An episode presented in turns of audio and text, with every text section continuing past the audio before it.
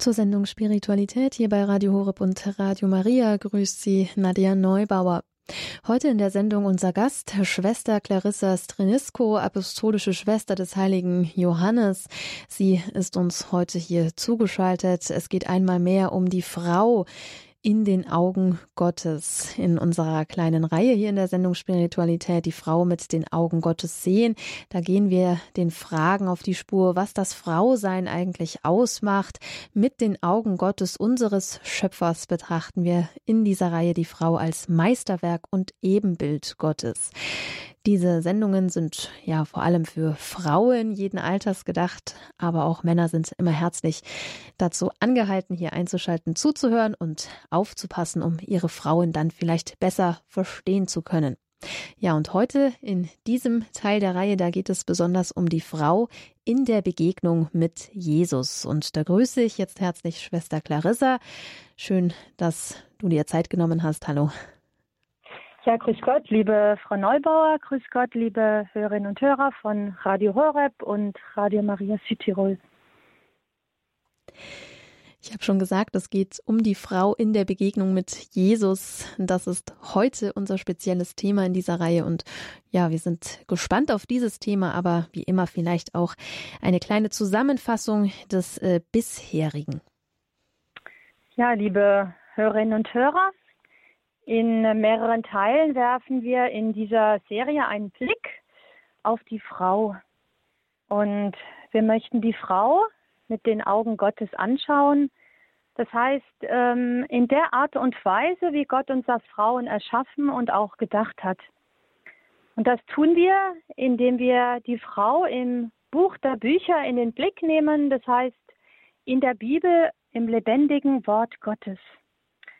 Von unserem Schöpfer und Erlöser lassen wir uns führen, um uns selbst besser zu verstehen und um auch unsere Berufung immer tiefer zu erkennen. In den vorherigen Sendungen betrachteten wir die Frau als Meisterwerk und Abbild Gottes. Gott erschrieb unter den sechsten Schöpfungstag, an dem er den Menschen schuf, diesen Satz, es war sehr gut. Doch schon im dritten Kapitel des Buches Genesis zweifelt die Frau an ihrem Schöpfer. Sie möchte selbst über ihr Glück entscheiden, ja selbst nach dem Glück greifen und trennt sich von Gott. Und die Kirche nennt diese Tat die Erbsünde. Und das hat schwere Folgen. Fortan ist die ganze Menschheit von Brüchen und Rissen gekennzeichnet, wie wir im dritten und auch im vierten Impuls gesehen haben. Doch die Reise der Menschheit geht weiter. Gott wird Mensch. Er kommt als kleines Kind auf die Welt. Das haben wir vor kurzem an Weihnachten gefeiert. Er ist unser Erlöser, unser Retter, der uns einen neuen Weg der Gnade eröffnet, um unsere Risse zu verarzten und auch zu heilen. In der Krippe sehen wir das kleine, hilflose Baby nicht allein. Jesus wird empfangen und geboren von der Jungfrau Maria. Maria können wir als die neue Eva bezeichnen. Sie hat Gott ganz vertraut und ihr Ja zum Willen Gottes täglich neu gesprochen. Ja, sie ging ihren Weg des Glaubens ein ganzes Leben lang. Und so zeigt sie uns, wie Gott die Frau von der Schöpfungsordnung her gedacht hat. Sie hält uns unsere weibliche Berufung in ihrer Schönheit und auch in ihrer Reinheit neu vor Augen. Und das haben wir das letzte Mal betrachtet. In den nächsten zwei Sendungen schauen wir darauf, wie Gott den Frauen im Neuen Testament begegnet. Die Evangelien berichten uns von vielen verschiedenen Begegnungen. Und ich habe für Sie fünf ausgewählt, die wir uns zusammen anschauen. Und wir tun es auch im Hinblick auf unser persönliches Leben in der heutigen Zeit. Ja, liebe Hörerinnen und Hörer, werfen wir zunächst einmal unseren Blick auf die damalige Zeit des Neuen Testaments. Frauen hatten in dieser Zeit nicht die gleichen Rechte als Männer. Sie galten als schwach, ängstlich, aber auch als geschwätzig, emotional und irrational. Und ihre Arbeit bestand vor allem in Tätigkeiten der Hausarbeit und der Kindererziehung und auch in der Beachtung und Einhaltung der Speisevorschriften. Im Haushalt hatten die Frauen das Sagen und hier wurden sie auch geachtet. Und außerdem wurde ihre Gabe der Gastfreundschaft geschätzt. Vom öffentlichen Leben waren sie eher ausgeschlossen und sie redeten in der Öffentlichkeit auch nicht mit Männern. Sie verließen ihr Haus nur selten, wie zum Beispiel beim Wasserschöpfen am Brunnen oder auch für die Feldarbeit. Das alles war aber auch abhängig von ihrer Klasse und ihrer sozialen Schicht. Und da gab es gewisse Unterschiede. Frauen der Oberschicht hatten mehr Rechte. Und die Fruchtbarkeit der Frau war wichtig und galt als Segen Gottes. Die Frau trug somit dazu bei, dass sich ihr Volk vermehrte. Und die Unfruchtbarkeit galt als Leid und Strafe Gottes.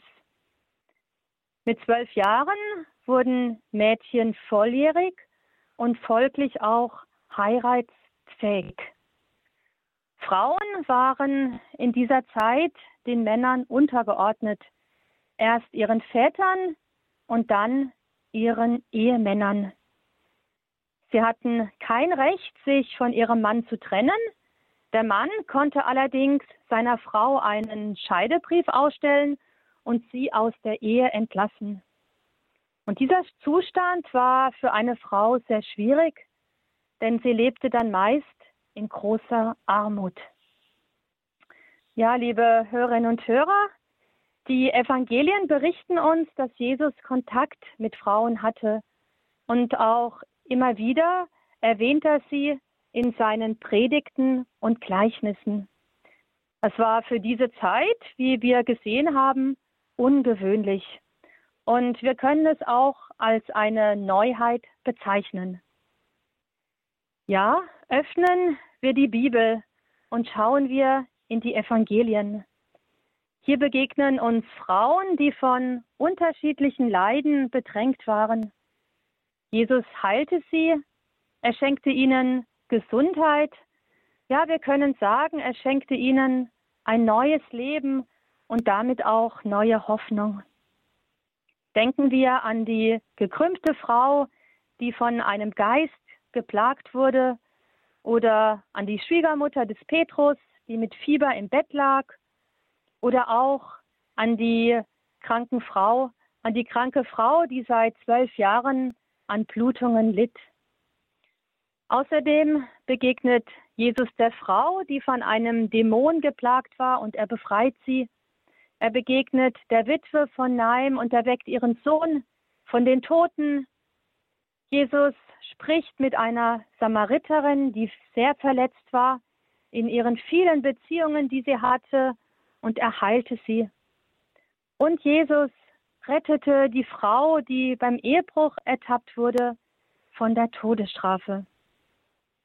Und Jesus erheilte auch Maria Magdalena von sieben Dämonen und sie wird zur treuen Begleiterin des Herrn in der Schar seiner Jünger. Und er ruht sich immer wieder bei Martha und Maria und ihrem Bruder Lazarus aus. Wir finden in der Bibel im Neuen Testament noch mehr Begegnungen der Frauen mit Jesus.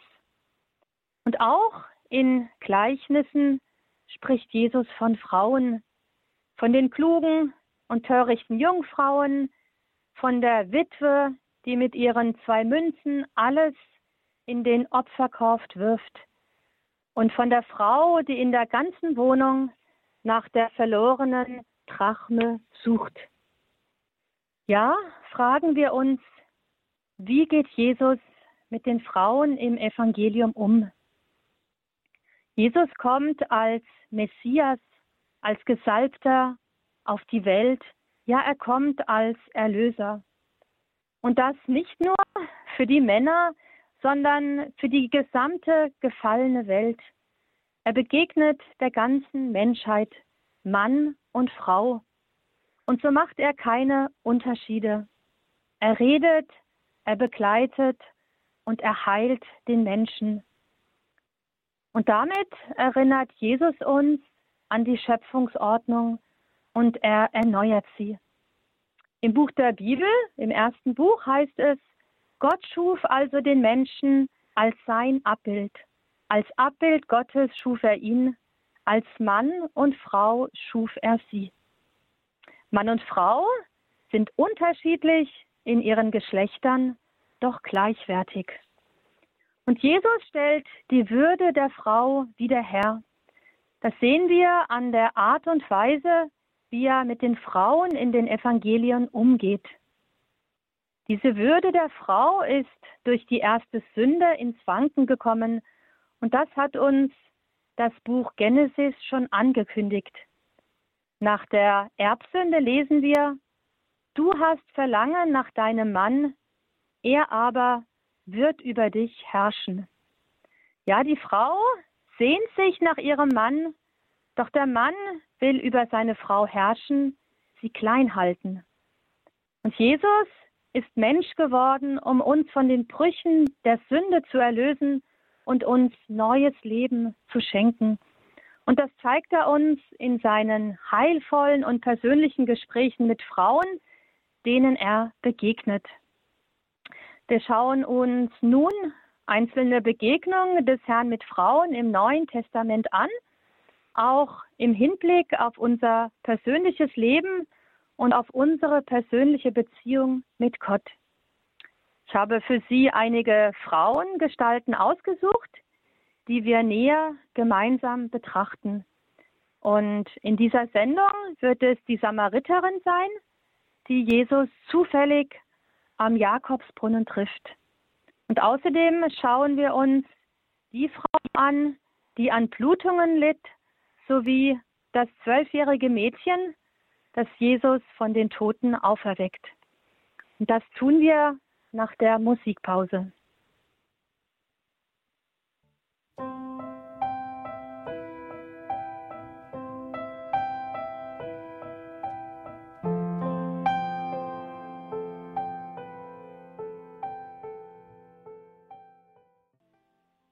Ja, liebe Hörerinnen und Hörer, schauen wir uns nun die Samariterin an.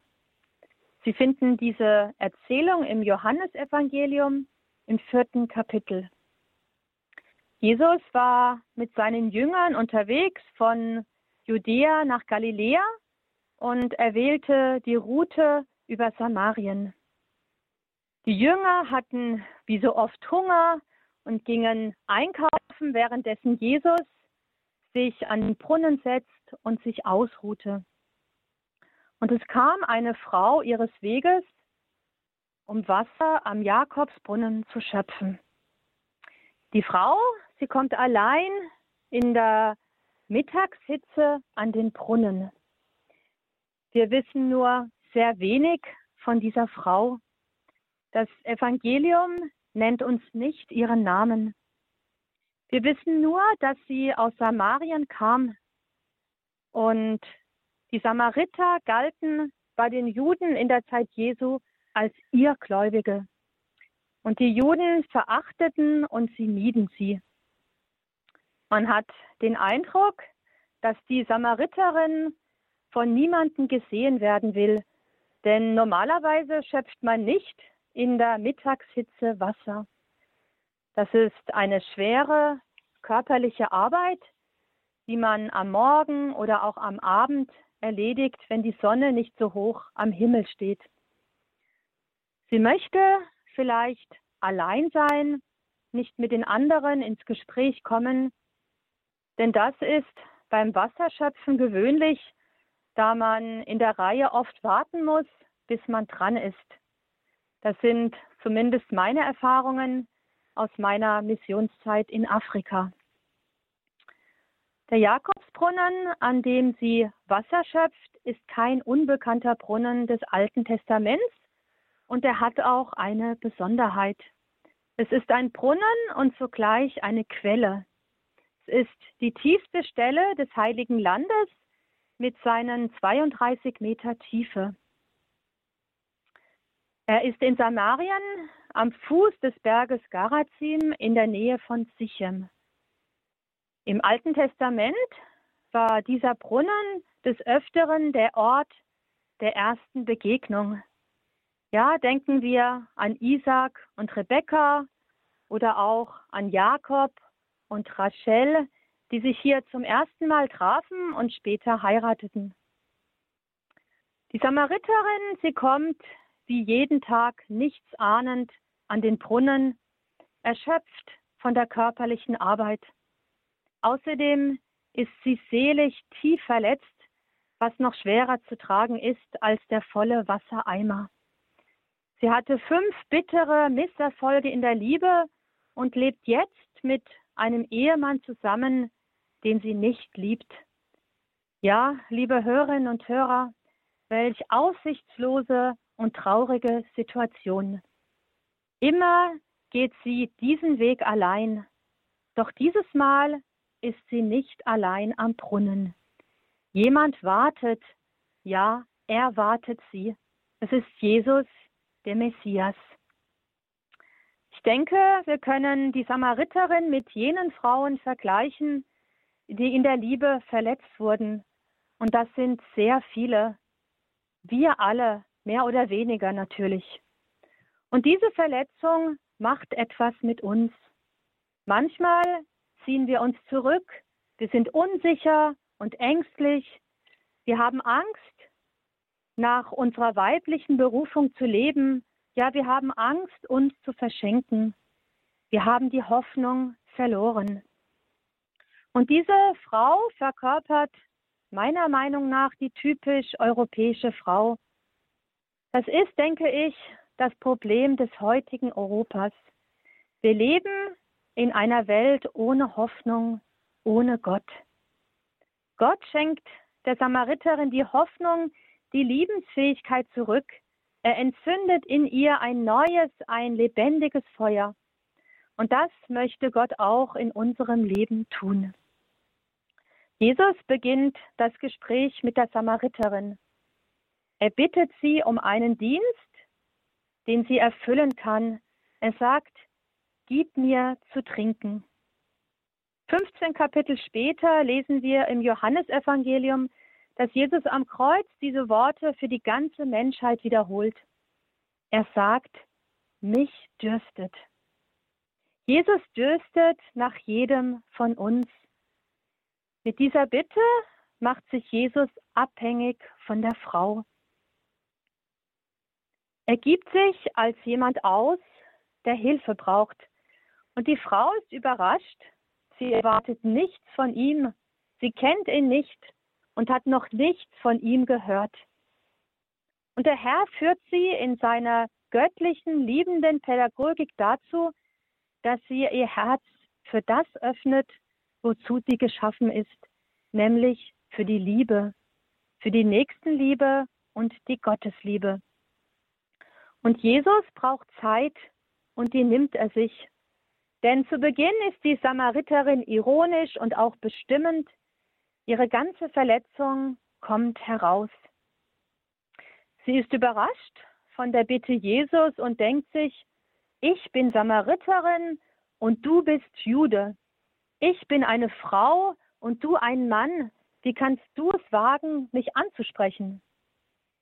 Ja, das war in der damaligen Zeit nicht üblich. Und außerdem weiß sie, dass ein Jude unrein wird, wenn er aus dem Schöpfgefäß trinkt, das sie berührt hat, ja sogar schon durch den Kontakt mit der Frau. Und Jesus muss sie zähmen. Dafür überschreitet er die üblichen kulturellen Grenzen. Der Herr will der Samariterin etwas ganz Großes schenken, was sie von keinem Mann mehr erwartet, weil sie schon so oft enttäuscht wurde in der Liebe. Doch dafür braucht Jesus das Verlangen, den Glauben des Menschen. Gott hat den Menschen erschaffen ohne sein Mittun, doch er erlöst uns nicht ohne uns. Denn die wahre Liebe lässt den Menschen frei entscheiden.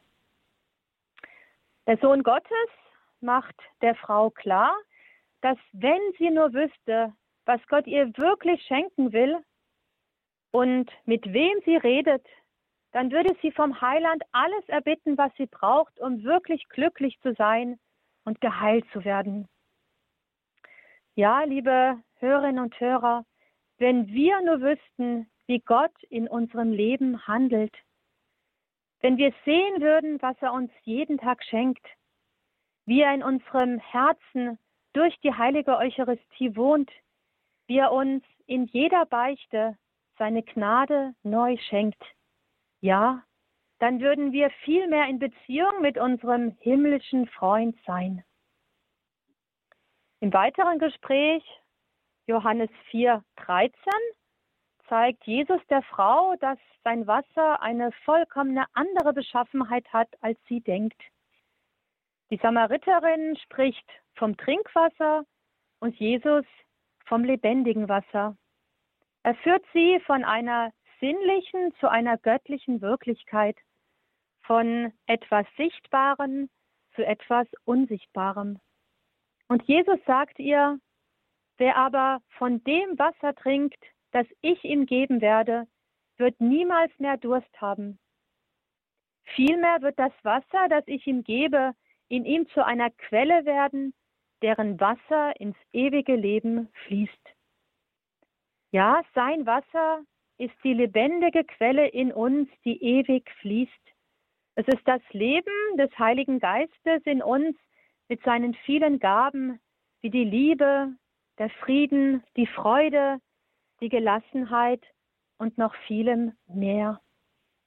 Jesus möchte die Frau in der Liebe heilen, ja, sie öffnen für die Liebe, für das Schöne, das Wahre, für das sie sich verschlossen hat, denn sie ist verletzt worden. Und obwohl die Frau auf die materielle Ebene zurückkehrt, bittet sie ihn, Herr, gib mir dieses Wasser. Und damit können wir sagen, öffnet sie ihr Herz. Die Sehnsucht nach mehr ist in ihr erwacht. Und genau in diesem Moment wechselt Jesus das Thema.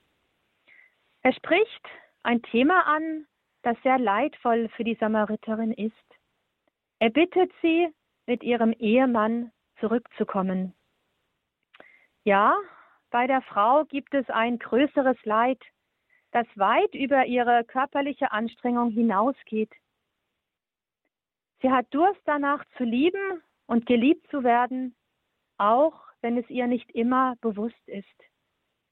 Jesus führt sie mit seiner Bitte, ihren Ehemann zu holen, zu dieser Erkenntnis. Und sie antwortet dem Herrn, ich habe keinen Mann.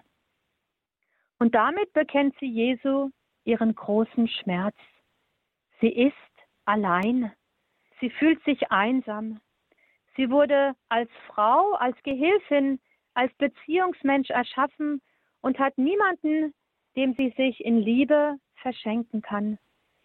Sie lebt isoliert und versteckt sich vor den Blicken der Mitmenschen, um nicht verurteilt und somit nicht von neuem verletzt zu werden. Jesus lobt ihre Antwort, ihre Ehrlichkeit vor ihm nicht zu vertuschen. Sie versteckt sich nicht vor ihm wie vor den anderen Menschen. Und Jesus sagt ihr, du hast richtig gesagt und damit hast du die Wahrheit gesagt. Die Frau merkt, dass Jesus anders ist als alle anderen Männern, denen sie in ihrem Leben schon begegnet ist. Jesus schaut sie mit einem liebenden Blick an. Er interessiert sich für sie. Er hört ihr zu und er empfängt sie so, wie sie ist, ohne sie zu verurteilen. Und jetzt, wo die Frau Vertrauen gefasst hat, will sie weitergehen und diesem unbekannten Menschen alle Fragen stellen, die ihr auf dem Herzen brennen. Und sie bricht jetzt das Thema abrupt ab. Auch wechselt sie die Anrede gegenüber diesem Menschen. Zuerst nennt sie ihn Jude, dann Herr und jetzt erkennt sie in ihm einen Propheten, einen Menschen, der direkt von Gott ein himmlisches Licht empfängt. Nachdem die Frau ihr Leid in der Nächstenliebe klar erkannt hat und es Jesus bekennt und hinhält, möchte sie nun auch in ihrer Gottesbeziehung wachsen. Sie will wissen, ob sie die Freundschaft mit Gott richtig lebt. Sie stellt ihre erste Frage. Ja, ihr Verstand ist wachgerufen. Sie sagt, unsere Väter haben auf diesem Berg Gott angebetet. Ihr aber sagt, in Jerusalem sei die Stätte, wo man anbeten muss. Jesus erstillt ihren Durst nach Wahrheit. Er nimmt sich Zeit und speist sie nicht mit einfachen Worten ab. Die Antwort Jesu ist eine Unterweisung in die wahre Anbetung. Die Stunde kommt und sie ist schon da, zu der die wahren Beter den Herrn anbeten werden im Geist und in der Wahrheit. Ja, liebe Hörerinnen und Hörer, Jesus erklärt ihr, dass die Anbetung seit seinem Kommen nicht mehr gebunden ist an einen bestimmten Ort, sondern an eine Person. Jesus selbst ist der Ort der Anbetung. Anbeten heißt loslassen, um sich von Jesus im Heiligen Geist zum Vater führen zu lassen. Und so können wir die christliche Anbetung mit dem Tanzen vergleichen. Der Herr führt uns. Wir tanzen mit ihm und folgen ihm. Ja, wir übergeben den passiven, den übernehmen den passiven Teil und lassen uns von ihm führen. Jesus entscheidet, ob die Musik lebhaft oder langsam, fröhlich oder traurig ist. Und der Herr sagt weiter zur Samariterin, Glaub mir, Frau. Das will so viel heißen wie, ja, mach einen Glaubensakt. Jesus spricht sie mit Frau an. Adam hat das erste Mal den Namen Frau im Paradies ausgesprochen. Jesus schenkt der Samariterin damit die Würde der Schöpfung zurück. Sie ist eine Frau, ein Abbild Gottes, ein Meisterwerk. Sie ist erschaffen in der Liebe und für die Liebe. Und Gott schreibt über ihr Leben, geliebt, schön und auserwählt. Die Samariterin ist verwundert über diese tiefe Erklärung und denkt an den Messias, der schon von vielen Propheten angekündigt wurde. Und indirekt stellt sie sich die Frage, bist du es vielleicht? Du, der mich besser kennt als ich selbst? Du, der mir auf alle Fragen antworten kann. Du, der mit mir so liebevoll und friedlich umgeht. Und Jesus antwortet ihr auf ihr Suchen. Er gibt sich ihr zu erkennen. Er bekennt, ja, ich bin es. Ich bin der Messias, mit dem du sprichst. Ja, ich bin es, den deine Seele sucht. Ich bin dein Heiland und dein Erlöser. Ich habe dich geheilt von nun an brauchst du dich nicht mehr zu verstecken. Ich habe dir deine wahre Würde wieder zurückgegeben. Und genau in diesem Moment kommen die Jünger zurück. Sie sind überrascht, Jesus mit einer Frau zu sehen, aber sie wagen nicht, ihn danach zu fragen. Die Frau ist tief ergriffen von der Begegnung mit Jesus. Sie lässt den Krug zurück und läuft in die Stadt. Müde kam sie zum Wasserschöpfen und sie eilt voll Freude nach sich nach. Sie braucht den Krug nicht mehr, sie trägt in sich das lebendige Wasser Gottes. Und die Samariterin wird zur Missionarin, zur Mittlerin zwischen Jesus und ihrem Dorf. Jesus hat sie gebeten, ihren Mann zu holen, und sie ruft die ganze Stadt zusammen, Sie demütigt sich, Sie reißt die Menschen dort aus der Siesta und verkündet, Kommt her, seht, da ist ein Mann, der mir alles gesagt hat, was ich getan habe. Ist das vielleicht der Messias? Ja, dieser Mensch hat mir meine ganzen Sünden gezeigt. Das erkennt sie als einen Liebesakt an und hat keine Angst mehr von ihrer Schwäche.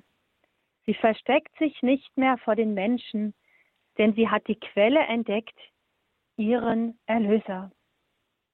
Liebe Hörerinnen und Hörer, was heißt das für uns? Es braucht sicherlich Zeit und auch Ruhe, um sich in dieser Frau wiederzuerkennen. Wir alle sind in unserem Leben in der Liebe verletzt worden. Und das ist ein tiefer Schmerz für uns Frauen. Das hindert uns daran, wirklich zu leben. Wir machen uns selbst Vorwürfe, spielen Situationen x-mal in unserem Kopf durch, wie es hätte sein können, wenn. Jesus ist gekommen, um nicht nur die Samariterin zu heilen.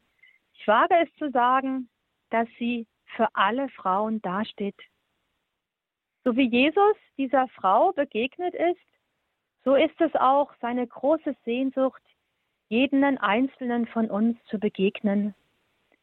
Wenn wir uns für Jesus öffnen, führt er uns Schritt für Schritt in sein großes Geheimnis ein, wie er es, wie wir es bei der Samariterin gesehen haben. Er verurteilt uns nicht. Er hilft uns, unseren selbst angelegten Panzer abzulegen, unser Leben zu betrachten und zu erkennen, was unsere Seele gefangen hält, ja, was uns das Leben schwer macht. Und das Ablegen unserer Schutzmauer ist sicherlich schmerzhaft und dennoch sehr befreiend, da wir wieder neu unsere wunderbare Berufung als Frau leben können. Leben zu empfangen und weiterzugeben auf verschiedene Art und Weise. Durch ihre Verkündigung öffnet die Samariterin ihr Leben für das wahre Leben. Ja, fragen wir uns einmal, wo gehen wir Wasser schöpfen, wenn unsere Seele ausgebrannt ist und keine Hoffnung mehr hat? Lassen wir uns von Jesus überraschen, wie die Samariterin, vielleicht durch einen Mitmenschen, durch den wir Jesus begegnen? Traue ich Jesus zu, dass er meinen trüben Alltag ändern, ja verwandeln kann? Spreche ich mit ihm darüber, wie die Samariterin? Lasse ich den Dialog mit ihm zu? Ja, wie gut tut es, sich vom lebendigen Wasser von seinem Blut reinigen zu lassen, in jeder heiligen Beichte, wie die Samariterin, beschwingt und fröhlich seine frohe Botschaft zu verkünden. Lassen wir uns dieses unbeschreibliche Geschenk nicht entgehen. Ich lade Sie ein, all das nochmals während der Musikpause nachklingen zu lassen.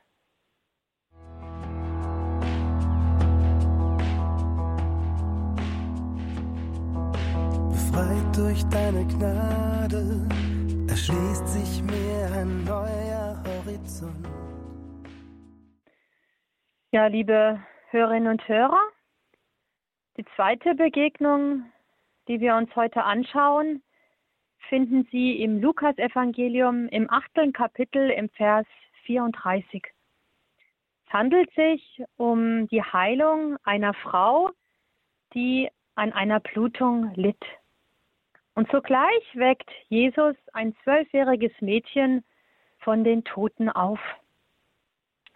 Jesus kehrt aus dem Gebiet von Gerasa zurück nach Galiläa und eine große Menschenmenge erwartet ihn schon. Unter anderem ein Synagogenvorsteher.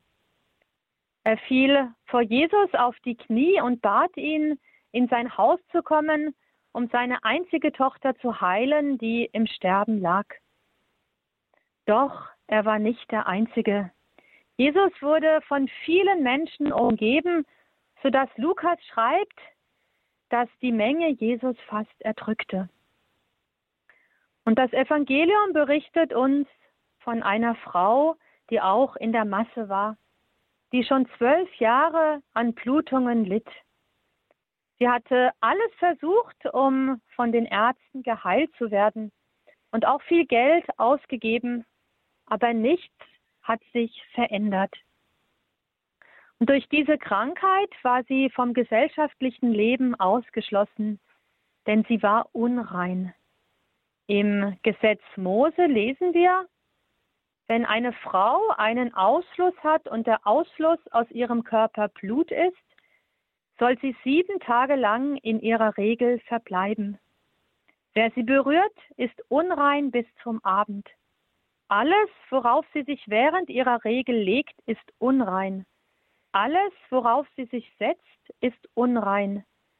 Wenn wer ihr Lager berührt, muss seine Kleider waschen, sich in Wasser baden und ist unrein bis zum Abend. Wer irgendeinen Gegenstand berührt, auf dem sie saß, muss seine Kleider waschen, sich im Wasser baden und ist unrein bis zum Abend. Ja, liebe Hörerinnen und Hörer, diese Anordnungen des Buches Levitikus führen dazu, dass die Menschen sich vor solchen Personen fernhielten, um nach dem Gesetz rein zu bleiben. Und diese Frau, von der wir den Namen nicht kennen, lebte also allein und zurückgezogen. Sie führte ein armseliges Leben. Auch sie litt wie die Samariterin daran, ausgestoßen zu sein und nicht in einer liebenden Gemeinschaft, in einer Familie leben zu können. Ja, sie war allein. Sie hatte seit zwölf Jahren etwas gleichsam Ansteckendes in sich, das sie für die Gefähr Gesellschaft gefährlich machte. Sicherlich erinnern wir uns noch an die Corona-Zeit, die immer noch ein bisschen anhält. Einige von ihnen mussten für eine gewisse Zeit in der Quarantäne leben. Und das fiel uns allen schwer. Und zumindest hatten wir in der heutigen Zeit unser Handy, mit dem wir in, mit anderen Menschen in Verbindung treten konnten. Das alles hatte die kranke Frau im Evangelium nicht. Doch die Frau gibt die Hoffnung nicht auf. Sie hat von einem gewissen Jesus gehört, der viele Menschen heilte.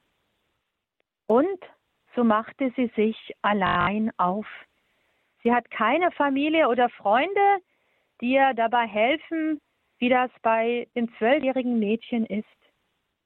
Sie macht sich auf, trotz ihrer Unreinheit, um Jesus zu begegnen. Sie fürchtete sich nicht vor ihm und auch nicht vor der Menge. Doch sie wählte nicht den besten Tag aus. Jesus hatte an diesem Tag sehr viel zu tun und die Leute scharten sich um ihn. Die Frau merkt, dass Jesus in Eile war um die kranke Tochter des Synagogenvorstehers zu heilen. Das war sicherlich nicht der Moment, um ihn aufzuhalten. Ja, was konnte sie tun, um sich Jesus zu nähern? Und das Evangelium berichtet uns, sie trat von hinten heran und berührte den Saum seines Gewandes. Die Frau schleicht sich also von hinten heimlich heran. Sie kommt heimlich. Sie trägt eine doppelte Angst mit sich. Die Ablehnung des Meisters und auch die Angst, von den Menschen erkannt zu werden, die von ihrer Krankheit wissen. Ihr Glaube ist so groß, dass sie glaubt, dass sie glaubt, geheilt zu werden, wenn sie nur das Gewand des Herrn berührt. Sie berührt nicht den Körper des Herrn, sondern den Saum seines Gewandes die rituellen Quasten nach dem Buch, nach dem Buch Numeri. Die Frau wollte Jesus durch ihre Krankheit nicht unrein machen. Und die Kranke sieht diese Gelegenheit bestimmt als ihre letzte Chance. Sie sagt sich sicherlich, warum kann dieser Mensch nicht mich heilen? Er hat doch schon so viele Menschen wieder gesund gemacht. Es ist, als wollte sie etwas von der geheimnisvollen Kraft Jesus ergreifen, ja einfangen. In der Bibel lesen wir weiter, und im gleichen Augenblick kam der Blutfluss zum Stillstand. Der Glaube der Frau wurde also belohnt. Die Kranke merkte sofort, dass sich durch die Berührung etwas verändert hatte. Sie merkte, dass die Blutungen aufhörten. Und Jesus spürte, dass von ihm eine Kraft ausging. Und so fragte er die umstehende Menge, wer ihn berührt habe. Jesus sucht die persönliche Begegnung mit der Frau. Er weiß von ihrer Krankheit und hat keine Angst vor der Verunreinigung. Und was passiert? Jesus, der sich normalerweise durch die Begegnung mit dieser Kranken verunreinigt, er reinigt, heilt und erlöst die Frau. Und noch mehr, er möchte sie nicht nur körperlich heilen, sondern ihr auch ihre weibliche Würde zurückschenken. Er möchte sie sehen, er möchte sie aufrichten, er möchte ihr zeigen, dass sie für ihn wichtig ist, ist und sie zählt. Und die Frau gibt sich zu erkennen, auch wenn es von ihr viel abverlangt. Sie stellt sich ihm. Das heißt, sie wirft sich zitternd vor Jesus und der ganzen Menge auf die Knie und bekennt, was sie getan hat und wie sie geheilt wurde. Was für einen Mut hat sie da aufgebracht. Und Jesus schenkt ihr die befreienden Worte, Tochter, dein Glaube hat dich gerettet, geh in Frieden. Jesus erhebt die unreine Frau zur Tochter. Er nimmt sie sozusagen in die religiöse Familie auf. Sie ist nicht mehr allein, sie lebt nunmehr in der Gemeinschaft der Glaubende. Und es ist ihr Glaube, der sie gerettet hat. Der Glaube an den allmächtigen Gott, der sie durch eine einzige Berührung von ihrem Leid erretten kann. Liebe Hörerinnen und Hörer, gleich nach der Begegnung des Herrn mit der kranken Frau erfährt Jesus, dass das zwölfjährige Mädchen des Synagogenvorstehers in der Zwischenzeit gestorben ist. Er ermutigt die Familie zu glauben und nicht den Mut zu verlieren, und macht sich mit den Aposteln auf den Weg, dem Mädchen zu begegnen. Der wahre Glaube beginnt dann, wenn aus menschlicher Sicht alles verloren ist. Das möchte Jesus der trauernden Familie zeigen. Er sagt ihnen, fürchte dich nicht, glaube nur, dann wird sie gerettet werden. Und weint nicht, sie ist nicht gestorben, sie schläft nur. Jesus nahm nur seine drei engsten Jünger mit ins Schlafzimmer des Mädchen. Er aber fasste sie an der Hand und rief, Mädchen, steh auf. Jesus ergreift die Hand des Mädchens und bittet sie aufzustehen. Und das Verb ist gleichbedeutend mit auferstehen. Der heilige Lukas berichtet uns weiter, da kehrte ihr Lebensatem zurück und sie stand sofort auf, und er ordnete an, man sollte ihr zu essen geben. Das Mädchen stand sofort auf. Es ist wie bei der kranken Frau, bei der die Blutungen sofort aufhörten. Das passiert durch die heilenden Worte, die heilenden Berührungen Jesus. Jesus hat auch bei dem toten Mädchen keine Angst vor der Verunreinigung, da auch hier nach dem Gesetz des Mose ein Mensch, der in Kontakt mit einem Leichnam kam, sofort unrein wurde. Und Jesus berührt sogar ihre Hand. Liebe Hörerinnen und Hörer, diese beiden Wunder Jesu zeigen uns, dass Jesus keine Furcht hat vor unseren Schwächen, vor unseren Verwundungen und Rissen, vor unseren Krankheiten und sogar vor all dem, was in uns tot ist. Wir brauchen uns nicht vor ihm, vor, für diese Sachen zu schämen oder unwürdig zu fühlen.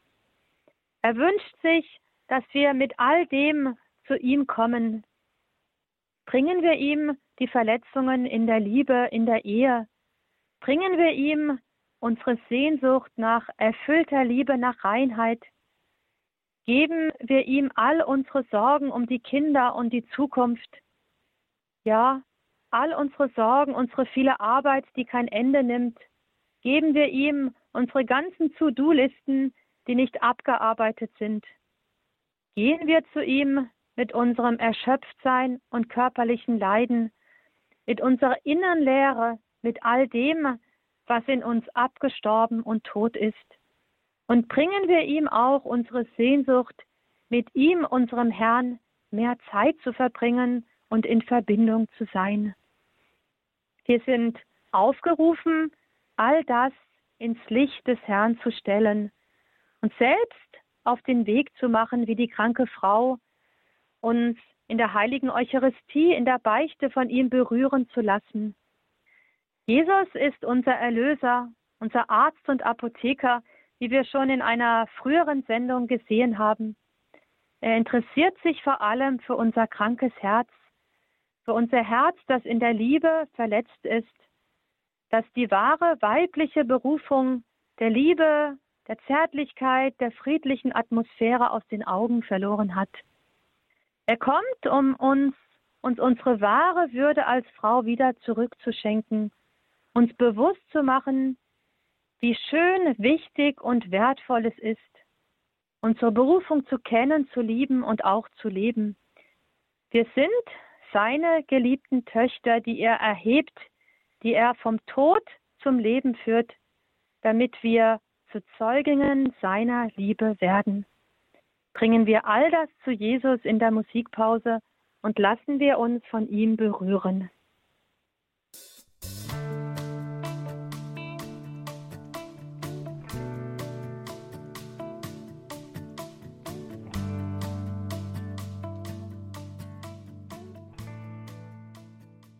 Radio Horeb, Ihre christliche Stimme in Deutschland mit der Sendung Spiritualität und Schwester Clarissa Strinisko. Sie ist unser Gast hier. Wir haben gesprochen über die Frau in der Begegnung mit Jesus heute hier in der Sendung und wir beschließen diese Sendung und die Betrachtungen von Schwester Clarissa Strinisko auch mit einem Gebet.